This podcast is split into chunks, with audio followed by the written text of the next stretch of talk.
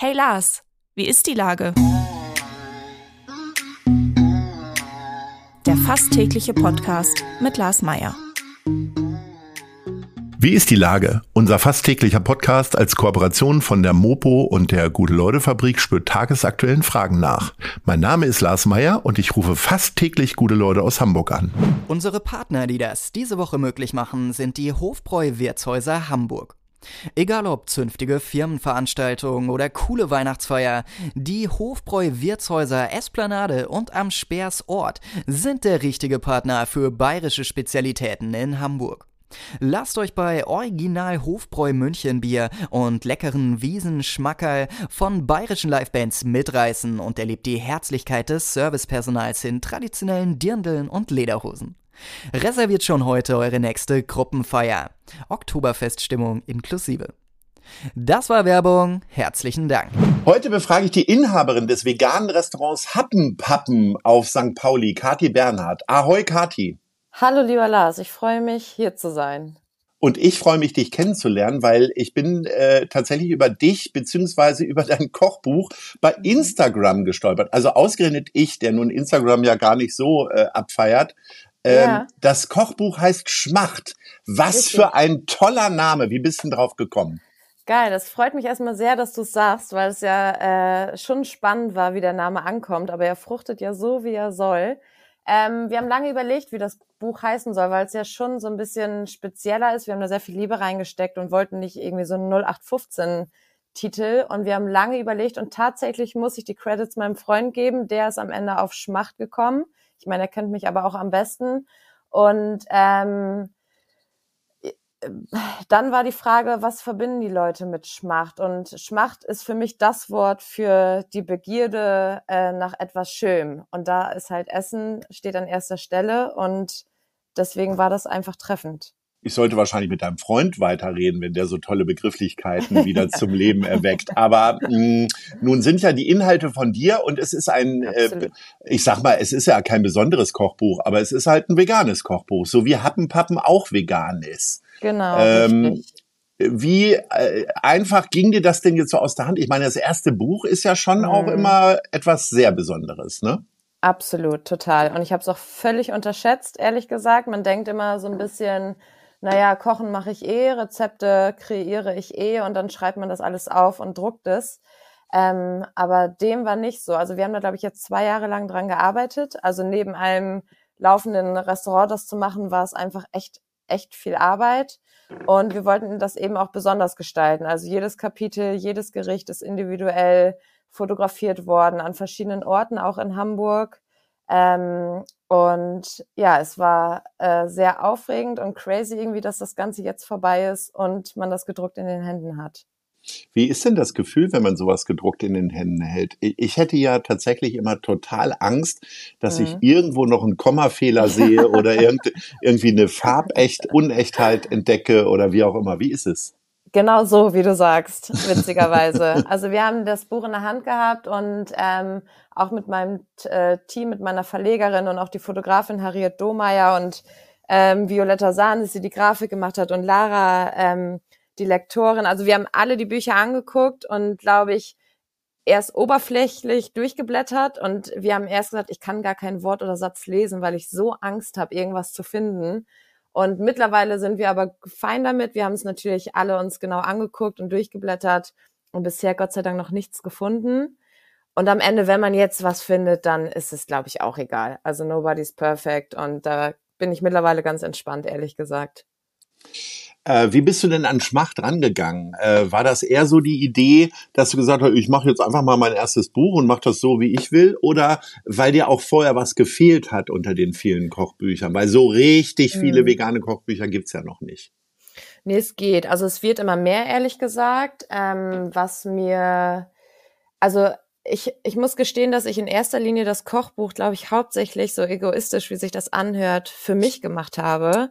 Weil dadurch, dass ich ähm, also seit 2016 diesen Laden führe und irgendwie 24-7 am Arbeiten bin und ähm, man wirklich, ich sag mal, sich den Hintern aufreißt, dass alles läuft und so weiter, vergisst man, glaube ich, manchmal selber, selber von außen auf sich zu schauen und sich auch mal zu sagen, was man bisher alles erreicht hat und was man alles gemacht hat. Und deswegen hatte ich immer Lust, irgendwann ein Kochbuch zu schreiben, einfach, dass man Werk in den Händen hat und man sieht, wow, Wahnsinn, was du alles so gemacht hast und, und auch was du machst und kochst und so weiter und so fort. Mm, und dann ähm, ist es ich hatte irgendwie nicht so Lust, mit einem riesen Verlag mein Kochbuch zu machen, einfach weil es dann immer sehr viele Vorgaben gibt. Ähm, es wird oft gesagt, wie das Buch heißen soll, was man für Möglichkeiten hat, irgendwie was zu gestalten. Und oft sind ja auch Kochbücher, ähm, wo du rechts die Rezepte hast und links hast du das Gericht, was von oben fotografiert wird und das war's. Also man hat oft immer nicht so viel Spielraum. Mm, und ähm, eine Freundin von mir, die Harriet Domeyer, die hat einen eigenen Verlag gegründet, so einen kleinen Indie-Verlag. Und die kam irgendwann auf mich zu und hat mich gefragt, ob ich Lust hätte auf ein Kochbuch. Und das war irgendwie so ein bisschen, ja, also das ist mir wie Schuppen von den Augen gefallen.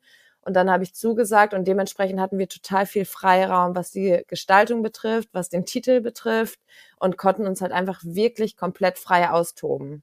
Ich glaube, daran, da, also das ist auch der Grund, warum es vielleicht auch ein bisschen länger gedauert hat, weil wir zwischendurch so ein bisschen durchgedreht sind in den Strecken und in der Gestaltung. Aber es hat sich am Ende halt krass gelohnt und ist einfach ganz besonders geworden. Da sind jetzt 90 Rezepte drin, vom Katerfrühstück bis zum Mitternachtshappen. Mhm. Was ist denn dein absolutes Lieblingsrezept? Auch auf die Gefallen, dass du sagst, na ja, 90, 90 äh, Lieblingsrezept. 90. ja. Äh, ja, danke Lars. Ich habe gewusst, dass du die Frage stellst und ähm, es ist wirklich irre schwer. Und ja, ich muss dir sagen, ich habe nicht das eine Lieblingsrezept. Ähm, bei mir ist es oft so, dass ich ein Rezept für einen Moment richtig gut finde und das esse ich gefühlt dann 14 Tage durchgehend jeden Tag. Und dann Was möchtest du ab heute für 14 Tage durchessen? Äh, die Frühstückstacos, die ich in meinem Kochbuch habe, mit äh, mhm. äh, Scrambled Tofu und äh, Sriracha, ähm, nee, mit äh, Crispy Chili Flocken und Avocados da drauf. Das glaub, hört dann, sich fantastisch an. Danach schmachte ich gerade sehr. Ja, also Chiliflocken ja. zum Frühstück. Es mhm. hört sich ein bisschen so an, als hättest du auch ein bisschen Einfluss in dieses Kochbuch einfließen lassen äh, von deiner ganzen Umgebung. So, also mhm. du bist ja mhm. dann nun äh, mitten auf dem Kiez sozusagen. Mhm. Äh, da isst man dann morgens um zehn äh, statt Haferflocken lieber Chiliflocken oder wie sieht das in dem Kochbuch aus? Nee, man muss sich ja nicht entscheiden, das ist ja das Schöne. Es gibt ja nicht immer entweder oder, sondern du hast die Möglichkeit, alles zu essen. Und äh, Favorit ist natürlich, ähm, also weil du gerade Chili-Flocken sagst, auch etwas mit Schärfe zu essen und irgendwie ein deftiges Grilled Cheese Sandwich zu essen. Du kannst natürlich auch ein Porridge essen oder irgendwie in, in die andere Variante, aber ich stehe immer so ein bisschen dafür, es geht von allem etwas. Also das ist genauso wie, du musst nicht von heute auf morgen 100% vegan leben, sondern lass uns doch einfach mal in der Mitte zusammenkommen und jeder testet einfach so ein bisschen durch. Heute scharf und deftig, morgen ein bisschen gesünder, ähm, heute esse ich vegan, andere dann vielleicht vegetarisch. Also ich hoffe, du verstehst ein bisschen, was ich meine. Ich äh, verstehe dich, die Hörerinnen und Hörer auch, glaube ich. Ich hoffe. genau. Wie bist du denn zur veganen Ernährung gekommen? Also äh, mhm. war das so in der, äh, die meisten Freundinnen und Freunde sind so in der, ich sag mal, in der Protestphase mit 14, 15 irgendwie okay. da so reingeglitten. Äh, mhm. Wie war es bei dir? Äh, nicht so. Auf jeden Fall. Ich habe tatsächlich 2012 meine Ernährung umgestellt. Also jetzt bin ich so im, so elf Jahre ist das her, dass ich äh, mich rein vegan ernähre. Und bei mir war es tatsächlich so, ich war immer schon offen für, um Sachen auszuprobieren oder ähm, genau Ernährungsweisen zu testen und so weiter und so fort. Und ich hatte einfach eine Phase, wo ich total kaputt war und schlapp war und äh, so ein bisschen ausgelaugt. Und da habe ich irgendwann mal im Fernsehen was darüber gesehen, über vegane Ernährung und dass das irgendwie einem Energie geben soll und so gesund ist. Und dann habe ich natürlich nicht lange gezappelt, äh, äh, gefackelt, Entschuldigung, und habe mich da so ein bisschen, ähm, habe darüber recherchiert und dachte, ich teste das jetzt einfach mal, wenn es dem Körper gut tut. Und dann bin ich aber direkt über diese Schiene gekommen, ähm, über den ethischen Aspekt, über Tierhaltung und so weiter und so fort. Und da ich mit ähm, Tieren schon groß geworden bin und äh, eh sehr empathisch bin, ist dann, glaube ich, einfach diese Mauer bei mir eingebrochen, dass ich gesagt habe, hey, ist total Quatsch, dass ich Tiere esse. Und dann war es für mich ziemlich schnell klar, dass ich das aus rein ethischen Gründen mache. Und wenn es dann auch noch gut ist für die Gesundheit, äh, freue ich mich natürlich. Aber so bin ich da quasi reingerutscht. Bei mir ist es so, dass äh, Kochen ja eher so eine Entspannungsgeschichte ist. Mhm. Entweder man macht es alleine für andere oder mit gemeinsam, dass äh, jeder äh, etwas anderes irgendwie herstellt, eine Geselligkeitsgeschichte. Ähm, mhm. Für dich ist es ja Job. Also äh, ist Kochen trotzdem für dich noch entspannt? Ähm, es kommt so ein bisschen drauf an. Äh, ich koche tatsächlich zu Hause nicht, nicht super viel. Ähm, das, das übernimmt dann eher mein, mein Freund tatsächlich, weil wenn du den ganzen Tag im Laden stehst und für super viele Leute kochst, ähm, was auch sehr viel Spaß bringt, dann äh, freue ich mich, das abends zu Hause abzugeben. Allerdings ähm, wenn am Wochenende jetzt Zeit ist und man das wirklich zelebrieren kann, dann freue ich mich auch mal ausgiebig zu Hause zu kochen und Gerichte vielleicht auszuprobieren, die ich vielleicht im Laden nicht koche, weil die sich da nicht so gut umsetzen lassen. Also ich mache das schon noch gerne, ähm, aber weniger als früher, sag ich mal. Ja, wir sind schon am Ende unseres kleinen Ausflugs in die äh, ja. vegane Kochwelt. Ähm, ich würde gerne in unserer Kategorie Nice oder Scheiß? Von dir mhm. dein Nice oder Scheiß hören. Okay, da gebe ich dir auf jeden Fall einen Scheiß heute. Ja, Denn, gib mir mal einen ähm, Scheiß. Es gibt ein Thema, das ähm, man mag denken, dass nee, Quatsch, doch nicht. Man wird schon schnell merken, dass es auch Hamburg betrifft. Ähm, Gerade ist ganz großes Thema bei uns ähm, in der Gastronomiebranche, dass zum Jahreswechsel die Steuern ähm, von sieben Prozent auf 19 Prozent erhöht werden sollen auf Speisen. Ähm, zu der Corona-Zeit wurde das zwischenzeitlich gesunken, um uns zu unterstützen. Ähm, und jetzt überlegen die, das ähm, wieder anzuziehen.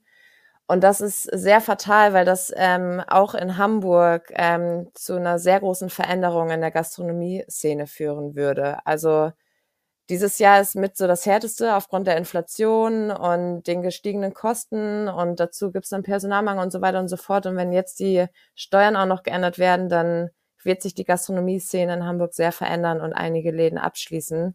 Und das ist gerade der Scheiß, der mich beschäftigt und äh, der mehr Gehör braucht. Meinst du, es gibt eine Lösung außer mehr Gehör? Gibt es noch eine Chance, das abzuwenden? Ich, ich hörte davon, äh, dass mhm. es durchaus auch noch Überlegungen da gibt von Seiten der Politik. Genau, also es ist, glaube ich, ähm, also es wirkt so, als äh, wäre das die Tendenz eher dazu, dass es schon eine beschlossene Sache ist. Ich habe aber noch Hoffnung und ich weiß, dass darüber noch diskutiert wird. Ähm, allerdings ist es, glaube ich, wichtig, wie in vielen Bereichen, nicht aufzuhören, darüber zu sprechen und laut zu sein und auch in den Medien das zu teilen, damit die Menschen, die in der Politik sitzen, auch einfach wissen, dass wir da sind und uns damit nicht abfrühstücken lassen. Das Liebe ist halt Kathi, du, du, warst in der Sache, nicht nur in der Sache sehr laut, sehr sympathisch mhm. laut. Ich wünsche dir Vielen ganz Dank. viel, äh, eine schöne Reise mit deinem Kochbuch Danke, und äh, natürlich auch weiterhin sehr viel Erfolg mit Happenpappen. Und sag Herzlichen Ahoi. Dank und komm bald rum. Ja. Mach's gut. Tschüss. Tschüss. Dieser Podcast wird präsentiert von der Gute-Leute-Fabrik, der Hamburger Morgenpost und Ahoi Radio.